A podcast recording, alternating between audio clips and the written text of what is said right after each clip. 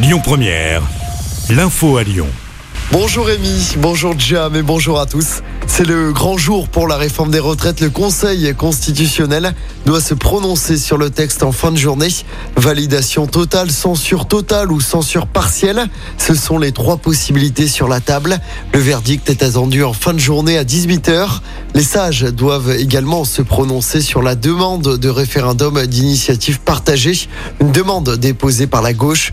Plusieurs rassemblements sont déjà prévus à Lyon après l'annonce des décisions du Conseil. Hier à Lyon, justement, pour la 12e journée de mobilisation, entre 10 000 et 22 000 personnes ont défilé dans les rues contre cette réforme. Selon la préfecture, les forces de l'ordre ont dû faire face à un groupe hostile de plus de 1000 personnes, dont 400 personnes particulièrement violentes. De nombreuses dégradations ont été commises, notamment sur le boulevard des Belges. Cinq personnes ont été interpellées, quatre personnes blessées, dont un journaliste, 12 blessés également du côté des policiers. La SNCF va rembourser les abonnements TER du mois de mars à hauteur de 50%. Dès lundi, vous pouvez faire une demande de remboursement sur le site internet des TER de la région. Laurent Wauquiez, le président de la région, avait demandé à la SNCF de faire un geste en raison des nombreuses grèves dans le cadre de la mobilisation contre la réforme des retraites.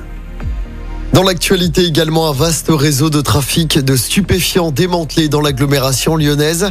Les policiers, avec l'appui du RAID, sont intervenus mardi sur plusieurs sites du quartier des Minguettes à Vénissieux. Selon Lyon Mag, près de 10 kilos de drogue ont été saisis. Près de 100 000 euros en liquide, des armes et des munitions ont également été récupérés lors de cette opération d'envergure.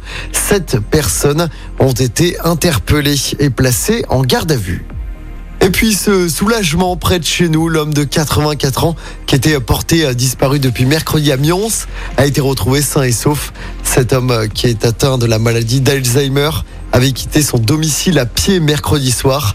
L'appel à témoins est donc terminé. Un mot de sport de football pour terminer. L'OL qui se déplace à Toulouse ce soir en ouverture de la 31e journée de Ligue 1. L'OL qui peut revenir provisoirement à deux petits points de la cinquième place en cas de victoire. Laurent Blanc, le coach lyonnais, peut compter sur le retour de Dejan Lovren en défense. En revanche, il doit se passer des services de Bradley Barcola. En attaque, il est suspendu. Toulouse-Lyon, coup d'envoi du match à 21h. Écoutez votre radio Lyon Première en direct sur l'application Lyon Première lyonpremière.fr et bien sûr à Lyon sur 90.2 FM et en DAB+. Lyon Première